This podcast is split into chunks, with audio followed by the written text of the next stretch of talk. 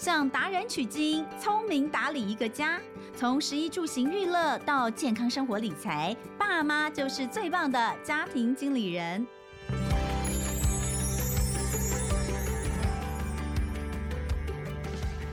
大家好，欢迎收听《亲子天下家庭经理人》，我是主持人萧彤文。哎，大家还记得吗？我们曾经邀请到法律白话文运动的成员来分享一些在校园里面我们应该知道的法律常识。那么同时呢，也介绍了呃很有趣的一套书，就是用童话的观点来让大人跟小朋友知道这些童话故事里面我们耳熟能详的故事里面，我们从小看到大的故事里面，其实暗藏了多少违法的事情。嗯、呃。后来播出之后，其实尤其是书上市之后，其实很多人看了之后都觉得哎很有趣耶，所以我们就想说今天有这个机会，再请到我们法白的成员来到现场跟我们聊聊。上次聊的是在学校嘛，我们今天就聊聊在家庭跟在生活当中，其实也有很多的法律常识是我们应该知道的，小朋友应该知道的。所以今天非常开心，请到法律白话文运动的成员玉珍黄玉珍再次来到我们的节目。欢迎玉珍。啊、大家好，我是黄玉珍。好，玉珍，呃，上次来的时候有跟我们聊到学校里面的一些可能比较常见跟法律相关的事件。那当然那时候也为我们稍微介绍了一下《童话陪审团》这一部书哦，非常的有趣。那今天我们其实要讲到就是在生活当中跟亲子家庭相关。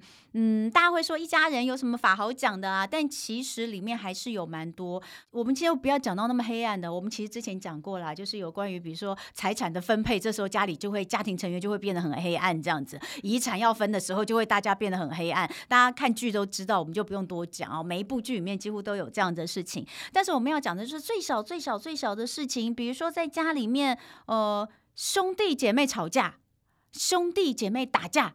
这些事情到底要不要让孩子们？其实就已经注入到法律的观念，就是动手动脚是不行的，你大骂他是不行的。你如果呢编谎言来，呃，在爸爸妈妈面前讲姐姐都怎么样，但姐姐根本就没有这样，其实也是不行的。所以就可以来聊一下，就是有关于这个部分。先来呃问一下玉珍，玉珍其实呃你们从。在这个童话故事里面，就是《童话陪审团》这套书里面，其实有很多童话故事也都是跟他们的家庭相关的嘛，对不对？所以如果我们从这边延伸出来看的话，有哪些家里面常见的，其实可能跟法律相关的事情是可以跟大家分享的吗？嗯，首先就是刚刚嗯主持人有提到的那个。嗯比如说，在明明就没有这件事情，但是比如说姐妹可能就在父母面前讲说啊，姐姐都怎么样啊，姐姐妹妹做了什么事情啊，但其实明明就没有，或者是说明明是她做的，但她说是姐姐做的，这样子，像这样子的情形，嗯，虽然我们在法律上面其实并不会有什么说直接触犯到任何的法律，但是我觉得。家长在这时候可能可以提醒一下孩子类似的观念，像是如果你这样子虚构一件事情，然后把那件事情传播给大家知道，然后导致大家都认为说哦，这件事情就是姐姐做的，那这样的行为就是有可能会有诽谤罪的问题，就是会触犯到我们的刑法。对，那这边就是可以特别提醒一下啊，家里面的小朋友。那另外就是说，当吵架的时候，如果都习惯口出恶言。骂对方什么王八蛋啊，白痴笨蛋，哔哔哔，消音 把它逼掉。对，就是像这种的情形的话，就有一点可能会有公然侮辱的问题。嗯、这边也是可以提醒一下孩子说，我们是不可以就是乱对别人就是做这样子的人身攻击或是辱骂性的言论。嗯，那像是我们说到这个童话故事里面，其实有很多像是卖火柴的小女孩。他其实应该就已经违反了童工法吧？光是在这件事情上面，嗯，嗯，卖火柴的小女孩的话，其实我们所谓法律上面讲的童工，嗯，它并不是说一定是非法的，嗯，其实是会称为童工，是因为说，哦，我们先讲讲童工的定义好了。嗯，童工的定义在法律上是必须要是十五岁以上到十六岁未满的小朋友。然后在这段期间受雇从事劳动工作，那样才叫童工。所以其实童工是一个还蛮珍贵的年龄哦，嗯、就是说你的人生其实只有这一年可以被称作童工。哦，所以不是说小朋友就叫童工，并不是。那不到十五岁到底可不可以雇佣他来做事情？原则上是不行。哦，对，我们的法律会把它呃法把年龄可能切成主要是三段，嗯、像是十五岁以下，还有十五岁到十六岁，嗯、接着可能就是十六岁以上，嗯、就是我们一般的已经可以开始正常从事劳动工作的人。那如果是十五岁以下的话，我们的法律其实是规定，原则上是不可以从事受雇劳动的工作的。哦、那除非有一些例外，像是你必须要跟政府申请说，嗯，嗯，就是政府要去。你可能要出示一些像是县市政府的许可啊，嗯、或者是提交申请书啊、雇主身份证明、学校同意书等等。嗯、那主管机关评估之后，认为说这样的工作对于未满十五岁的。啊，年轻人、青少年身心状态并不会产生影响、不良的影响，那他才会就是允许你可以做这样子的雇佣。嗯因为我们都知道，也有一些十五岁以下的小朋友，像是童星之类的，他们很早就开始工作了。对，那的确是有这个需求的，只是说为了要保护这一群未满十五岁的小朋友们，就是政府的在法规上面的要求会比较严格一点。哎，真的耶，像我女儿啊，还没有满十五岁的时候，要跟我去上节目哦。就有一次，有一次就是有一个制作单位。好麻烦，我要填好多资料哦。就是有你刚刚所说的 那个，就是什么十五到十六岁吗？啊哎、呃，不对，他是未满十五，他未满十五。我我要填好多份资料，而且我还要拿到学校去给学校盖官印，这样子就是才能够。我就说为什么要这么麻烦？他说因为他们被抓过，就是真的曾经有人去，就是他们的节目播出之后，那有人就检举说，哎，你们这一集来都小朋友，请问他们是有经过合法申请的吗？对，结果好像因为去检举他们，然后他们就被查，然后他们真的没有请，因为大家想说去录影啊，那应该没有关系，就一次而已，就他们真的就被罚钱，所以后来他们每一次都是很认真的。后来我就觉得好烦，我就说那请你们等我女儿十五岁以后再来找我。后来真的等到我女儿满十五岁之后，他们又来说，哎，童文姐，现在应该不用那么麻烦了，你们愿意来录影吗？我说可以，可以。哇，所以你看，原来童工指的是十五到十六，就是这一年，这一年未满十五岁的。呃，基本上是不可以雇佣的，对，例外才可以，例外才行，就是你要申请。哇，那我没有经过申请，我不能花一百块叫我女儿拖小孩拖地的意思吗？好可怕！我觉得现在小孩如果听到这一集，可能就会转头说：“爸爸。”你这样是违法的，你叫我拖地是违法，这应该不算在内吧？这应该会发生在家里面呢。日常劳务是是可是合理的，合理的分配，是说，是说那个受雇那种固定领薪水的那种，可能就会有一点问题。这样子，哦，对，在家里是在家里应该还好。对，好，所以这个是卖火柴的小女孩，对，算是非法劳工啦。啊，刚刚算不算？刚刚有提到说未满十五岁原则上是不行，例外才可以。可是如果今天。嗯、呃，小女孩，这个小女孩是大于十五岁。比如说我们刚刚所说的童工，如果她是在十五岁到十六岁的这一年，她去从事了工作，那。其实是可以的，只是说我们的劳基法它对于童工的工作内容或者说工作时长，它会有一些比较特别的要求，像是他会说你一天不可以工作超过八个小时，因为他不想要让小朋友就是身体过于负担。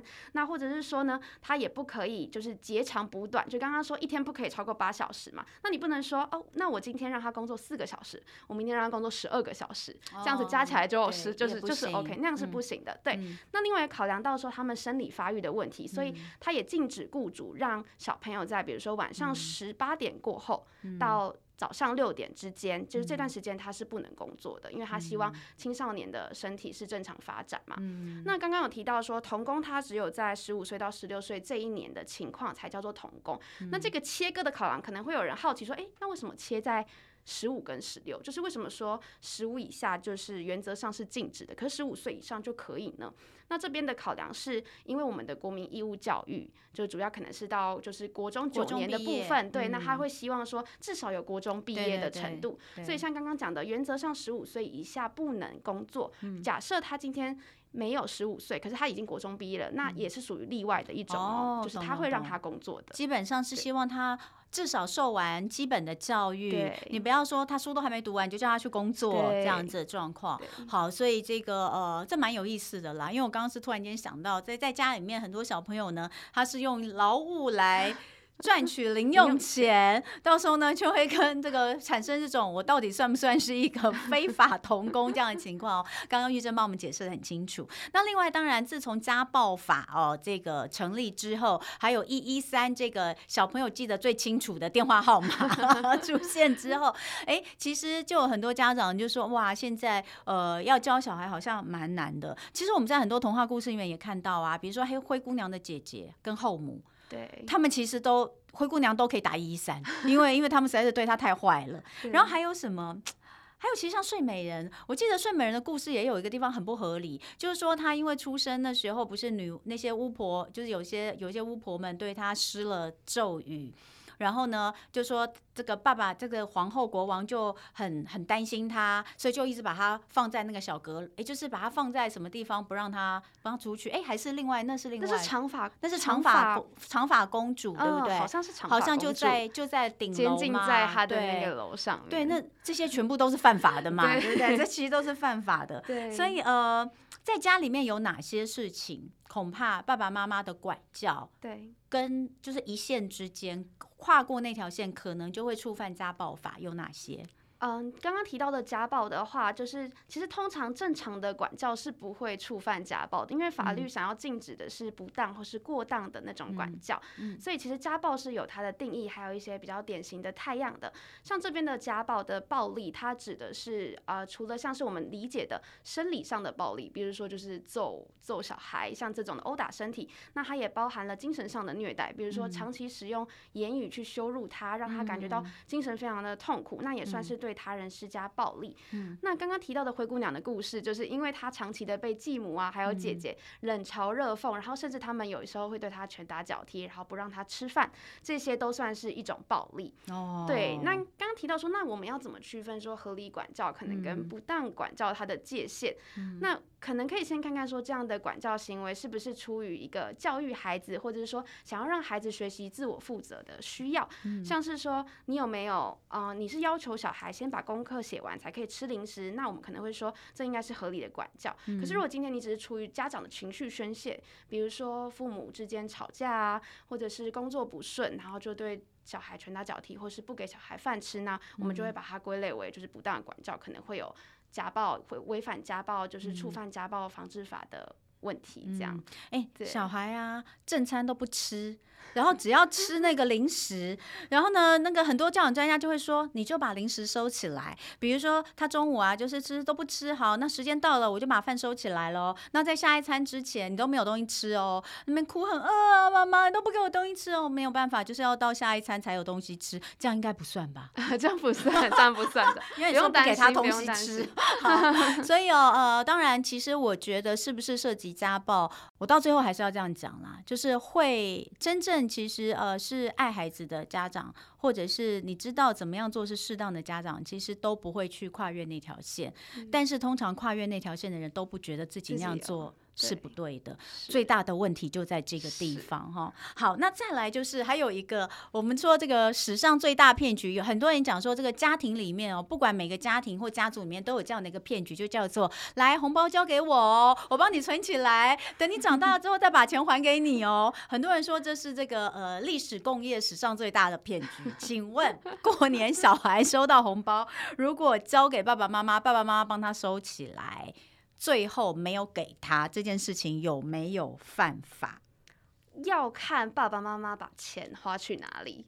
就是说，因为当然未成年子女他可能无法很有意识，或者说很清楚知道他应该要怎么样花钱，所以这时候我们其实法律是认为说，嗯，未成年他的子未成年子女的特有财产是由父母可以去共同管理的。那父母也可以对于这些财产有使用收益的权利。可是他的。意思是说，如果今天你是不是为了子女的利益，就不能就是去处分他。嗯。像是说，因为我们红包主要是子女无偿取得的特有财产嘛，所以呃父母就有这样子的共同的管理权。但在特定的情况下，就是是不能拿去处分的。如果要是处分的话，你必须是在对于小朋友。基于小朋友的利益的情况下，你才能拿去处分。嗯、比如说拿去缴、呃、学费，对，缴学费可以，哦、对、嗯，买小孩的文具可以、嗯。那以后小孩如果要准备让小孩以后可以，嗯，比如说念大学啊之类的，可能也以后要用，嗯、那这也 OK，、嗯、或者缴才艺班的学费等等、嗯，对，这些都是合理的使用、嗯。可是如果今天就是可能父母把它拿去，嗯、比如说做自己的。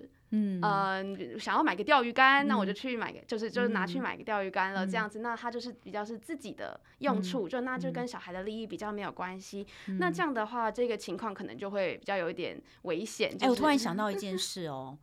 虽然这个如果真的最后会有这个呃父母跟子女因为这件事情哦去呃走上法律途径，实在是一件很悲哀的事。但我觉得不敢说不会有，为什么？因为其实现在很多爸爸妈妈都知道说有一些比较提早投资的概念，会把小孩的钱拿去帮他投资啊。万一帮他投资到最后全部都赔光了，小孩十八岁的时候可以说 我要来这个要回当初这个钱吗？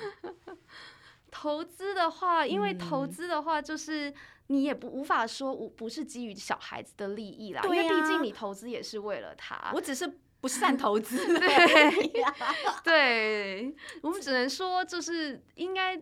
蛮难说，他不是基于小孩子的利益的。那所以其实是看是不是基于小孩利益，对对，对，对，就是你也是会从他的初衷去判断，哦，不会说因为结果就是啊你就赔钱了，所以你这样就是对于小孩子是不利益的。那所以我就我就说你要赔小孩子钱这样子，嗯，那可能会比较有一点问题。嗯，对对对。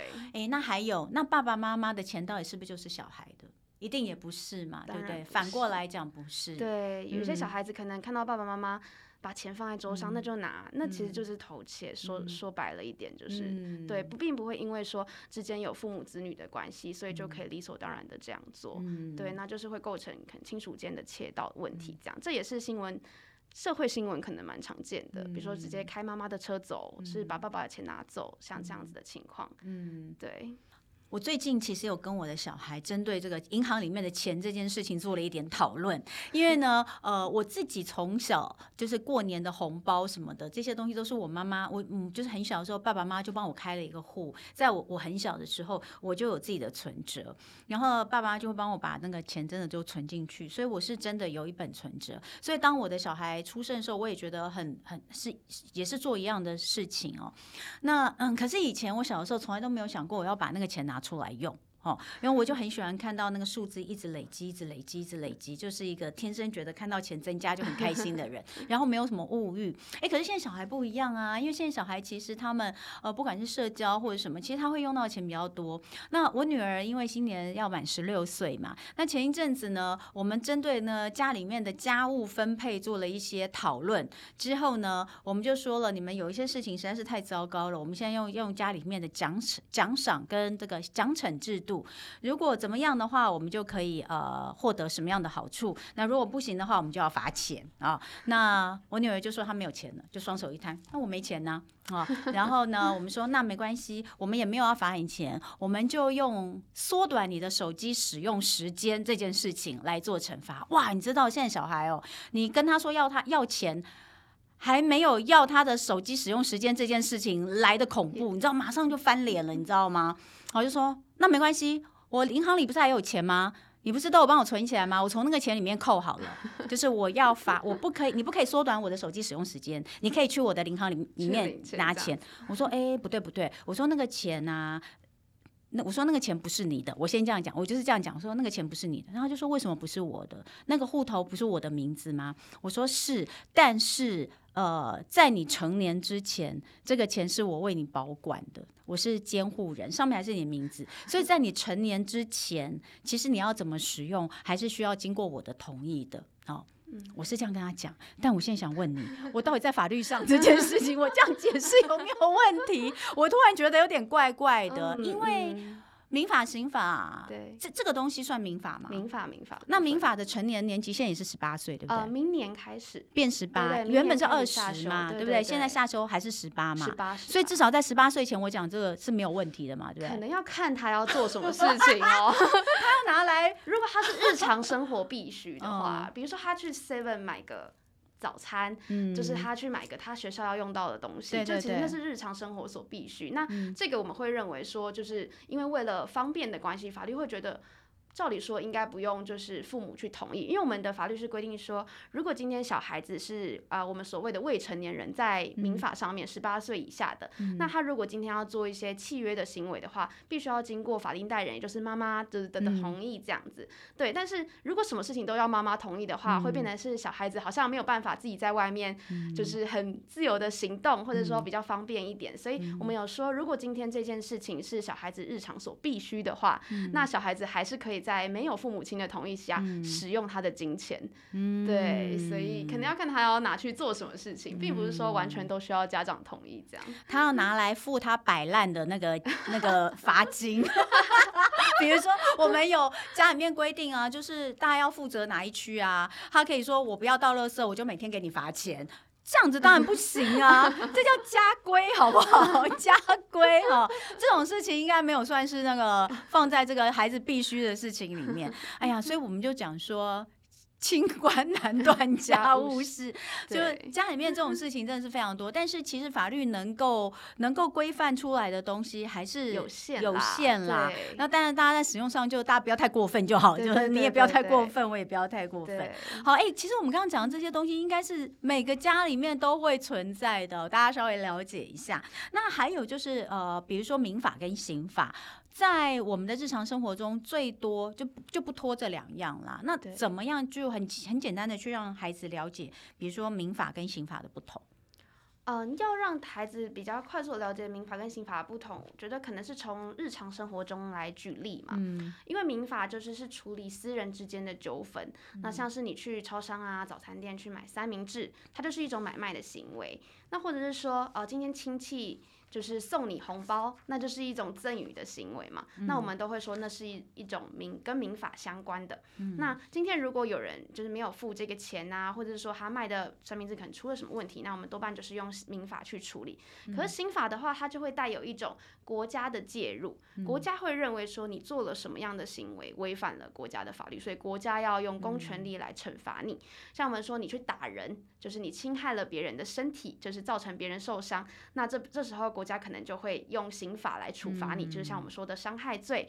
那或者说你没有经过别人同意，你就拿别人的东西，那这样子就是侵害了别人的财产，嗯、就是你把别人财产拿走了，可能就会构成窃盗罪。嗯、所以说，就是只要可能是我们说。嗯，如果要比较嗯概括的去区分的话，可能是会侵害到别人的嗯任何的法益，像是财产啊、身体呀、生命健康等等的，然后国家会因为这样而处罚你的，那就会是跟刑法有关。嗯、对，那如果没有，只是我们一般日常生活当中做的一些。嗯，行为像是刚刚所说的买东西，然后借东西，对，借东西、租东西，然后送别人东西，或者收到别人送的东西，这些相关的都会比较是偏民法的。嗯，对。好，那其实我觉得哈，呃，现在的孩子真的应该要了解法律的常识，呃，恐怕是从网络上要开始，因为其实现在大家用呃。现在孩子其实他就是网络原住民，三 C 原住民，他一出生就是在这个网络的时代，你不让他用也不可能。但是我觉得网络上的。法律观念应该要让他们从小就知道，比如说像孩子真的会觉得我在法律上，我在网络上留什么言都可以耶，我去我去那个人家的这个呃 po 文底下讲什么话都 OK 耶，呃或者是哎我看到一个谁的什么东西，我给他截图，然后我传给别人，这样也没有什么耶。我觉得这是蛮可怕的，但是我觉得好像也不是只有小孩，我觉得很多的成年人也是一样，对，对，所以其实会不会觉得说就是有关于网络使用的，我我们讲网络礼仪。哦，但是其实这些没有遵守网络礼仪的人，常常其实，在某个程度上，他都已经触犯了法律，而他不自知。这些东西，我们其实也应该从小就要让孩子知道，对不对？对，没错，嗯、就是像刚刚讲的，就是小孩子，就是这一代的小孩子，其实都是。从一出生可能就跟着网络一起成长的，嗯、所以如果要从小确实去培养这些观念，或者说去教他们的话，可能书籍啊，或者是电台会是比较容易接触到的东西。嗯，像可能可以买一些比较浅显易懂、介绍一些相关法律知识的书籍，嗯、或者说可以考虑跟孩子一起去收听 podcast 的节相关节目，嗯、然后或是追踪法普团体的 Facebook 或是 IG 等等这些，嗯、可能是他们平常滑手机就一定会滑到的。嗯、那如果追踪的话，可能可以让他们在比较无心当中去默默的吸收到这些东西，这样。嗯，像我觉得我都是三不五时都要一直提醒他们在使用呃，就是呃，比如说 IG 呀、啊、等等的时候，你们的一些用用用法，或者是你在底下，不管你是按赞或者是留言，其实有的时候是要负一些法律责任的。那我觉得其实这一些对于现在孩子来说，可能。可能真的非常重要，而且是很早很早，可能从小学就要开始让他们了解的。对，好，那呃，今天一样的，我们也聊了很多跟我们日常生活相关的一些法律的常识哦，法律的知识。希望呢，呃，这个爸爸妈妈们或者是各位家庭经理人们，在你的家庭经营上面哦，都可以来把它呃融入，呃，做更好的一些处理。那最后当然一样是要请玉珍帮我们提供生活妙管家的单元，有什么好用的相关资源可以提醒大家？首先，玉珍说法院。原来法院也有 IG 啊，我都不晓得。现在他们的一些社群平台也可以用，对不对？司法院这边他有创立他的 Facebook 的粉丝专业，嗯，那就是现在就是他们非常的用心在经营这一块，就是他也会分享一些法律的基础知识啊，还有一些最新通过的法案，还会介绍就是大家可能不只是小孩，可能是大人他们。呃，生活当中会遇到的各式各样的法律问题，像是劳工问题呀、啊嗯，然后一些民法、刑法相关的问题也都会介绍到。嗯、对，那就他都会搭配一些比较精美的图片，然后还有白话的说明，嗯、让大家可以去比较轻松的去学习或是了解法律。嗯，所以就是蛮推荐大家可以去追踪看看他们的 Facebook。好，司法院的 IG 或是 Facebook 可以去看一下。然后另外来的呃要介绍的就一样，我们之前也聊过的这个童话陪审团。那现在其实在呃各大书店在网络书店上都可以买得到，这是亲子天下跟法律白话文运动合作推出的一套，是两册，有刑法，呃，一本是刑法，一本是民法嘛，对不对？十岁就可以读。那在这个部分里面有没有什么有趣的要跟大家来介绍的？好，呃，就是之前有提到的《童话陪审团》这本套书，就是它是一起就是两册这样，民刑法都有。那我们里面就是总共收录了四十则的童话故事，对，就是有蛮多呃大家耳熟能详的童话故事，然后但是却没有想过说，哎，它可能会有这样的问题。像比如说好了，嗯，大家知道白雪公主的故事里面，就是猎人原本要杀害白雪公主，对，可是他后来就是。有点于心不忍，嗯，所以他可能就是呃带把白雪公主带去森林之后，他放弃了，嗯，他最后没有杀她，嗯，那这样子猎人会有杀人罪吗？或者是说会有嗯、呃、比较杀人未遂的部分吗？会不会有就是成立犯罪的问题呢？这可能是平常看的时候比较没有想过的，就是不会特别意识到说有这样的问题存在。那我们可能就会讨论这样的事情。那到底会不会？那就要讨论那个。也是没办法啊，他是受皇后的指令。对呀、啊，如果他不去，皇后可能会把他砍头。但他去了之后把他放掉，这样应该没有犯罪吧？这样有吗？他其实还是会有未遂的问题。哦、对，但法官可能会酌情处理，对对对，他的刑期就是会比比较不会那么重，这样。对对对，因为他毕竟他是自愿放弃，他不是不能，他是自己想要放弃。